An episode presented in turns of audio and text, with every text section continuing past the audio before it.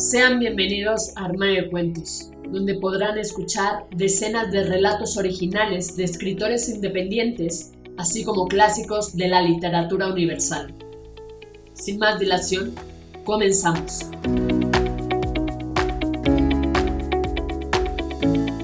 Hola, ¿cómo están? ¿Escuchan Armario de Cuentos? Yo soy Mari Carmen y en el día de hoy vamos a leer Los buques suicidantes de Horacio Quiroga. Los buques suicidantes es un cuento del escritor uruguayo Horacio Quiroga, publicado en el libro Cuentos de Amor, Locura y Muerte, en 1917.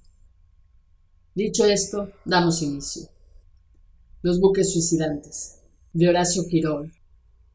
Resulta que hay pocas cosas más terribles que encontrar en el mar un buque abandonado. Si de día el peligro es menor, de noche el buque no se ve ni hay advertencia posible. El choque se lleva a uno y otro. Estos buques abandonados por A o por B navegan obstinadamente a favor de las corrientes o del viento, si tienen las velas desplegadas. Recorren así los mares, cambiando caprichosamente de rumbo.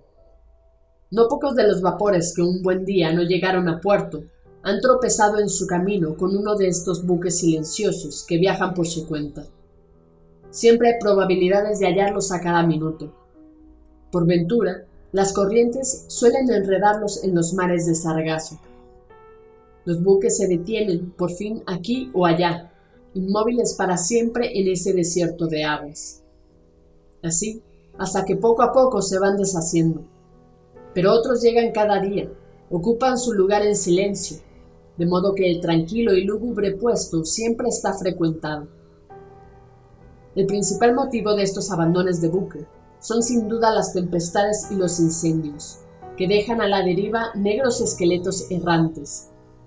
Pero hay otras causas singulares, entre las que se pueden incluir lo acaecido al María Margarita, que zarpó de Nueva York el 24 de agosto de 1903 y que el 26 de mañana se puso al habla con una corbeta, sin acusar novedad alguna.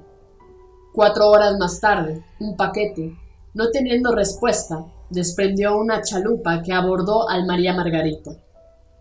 En el buque no había nadie. Las camisetas de los marineros se secaban a proa. La cocina estaba prendida aún. Una máquina de coser tenía la aguja suspendida sobre la costura, como si hubiera sido dejada un momento antes. No había la menor señal de lucha ni de pánico, todo en perfecto orden. Y faltaban todos. ¿Qué pasó? La noche que aprendí esto, estábamos reunidos en el puente. Íbamos a Europa, y el capitán nos contaba su historia marina, perfectamente cierta, por otro lado. La concurrencia femenina, ganada por la sugestión del oleaje susurrante, oía estremecida.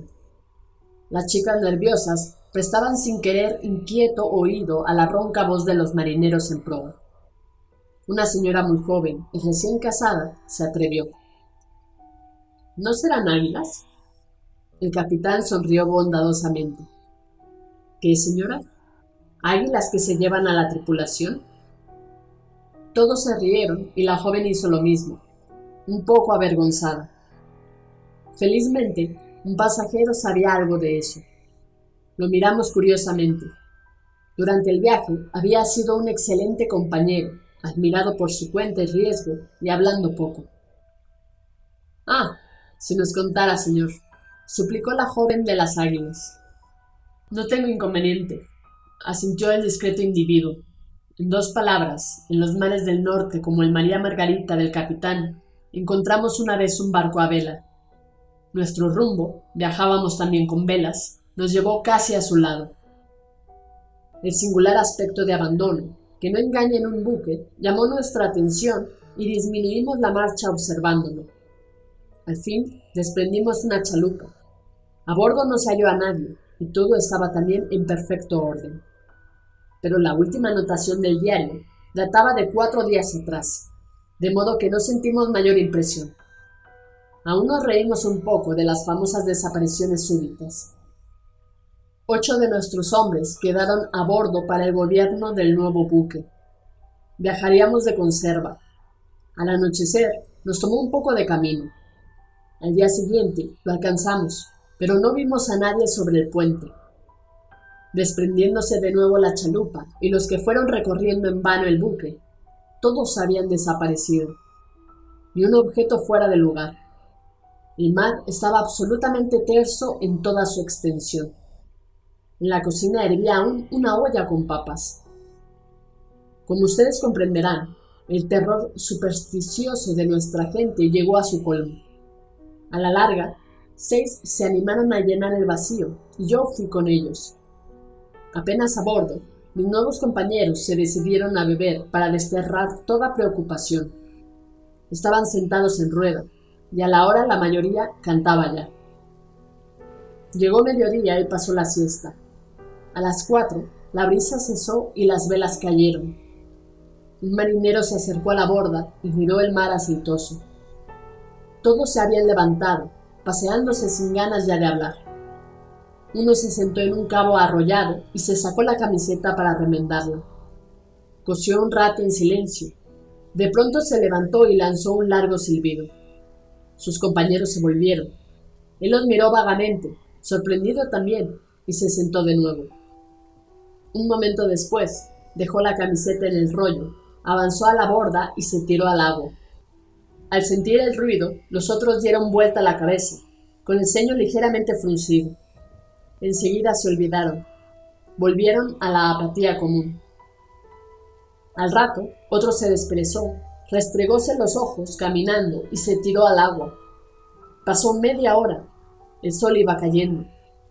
Sentí de pronto que me tocaba en el hombro. ¿Qué hora es? Las cinco, respondí.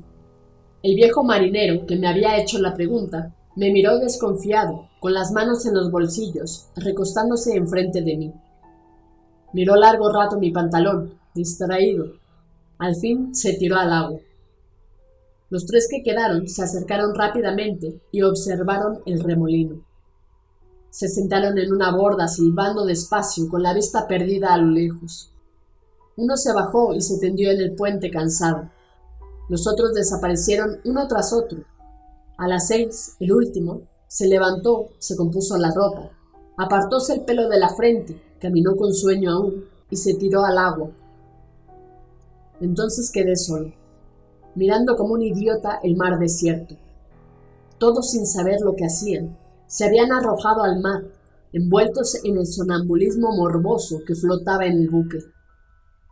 Cuando uno se tiraba al agua, los otros se volvían, momentáneamente preocupados, como si recordaran algo para olvidarse enseguida. Así habían desaparecido todos, y supongo que lo mismo los del día anterior, y los otros, y los de los demás buques. Eso es todo. Nos quedamos mirando al raro hombre con explicable curiosidad. ¿Y usted no sintió nada? le preguntó mi vecino de camarote. Sí, un gran desgano y obstinación de las mismas ideas, pero nada más. No sé por qué no sentí nada más. Presumo que el motivo es este. En vez de agotarme en una defensa angustiosa y a toda costa contra lo que sentía, como deben de haber hecho todos, y aún los marineros, sin darse cuenta, acepté sencillamente esa muerte hipnótica, como si estuviese anulado ya. Algo muy semejante ha pasado sin duda a los centinelas de aquella guardia célebre que noche a noche se ahorcaban. Como el comentario era bastante complicado, nadie respondió. Poco después, el narrador se retiraba a su camarote. El capitán lo siguió un rato de reojo. Farsante, murmuró. Al contrario, dijo un pasajero enfermo, que iba a morir a su tierra, si fuera farsante, no habría dejado de pensar en eso y se hubiera tirado también al agua. Fin. Eso ha sido todo. Espero que te haya gustado. Si fue así, compártelo con todos tus amigos. Recuerda seguirnos en nuestras redes sociales. Nos encuentras como Armario de Cuentos en Facebook, Twitter e Instagram. Con esto me despido. Cuídate mucho. Hasta la próxima.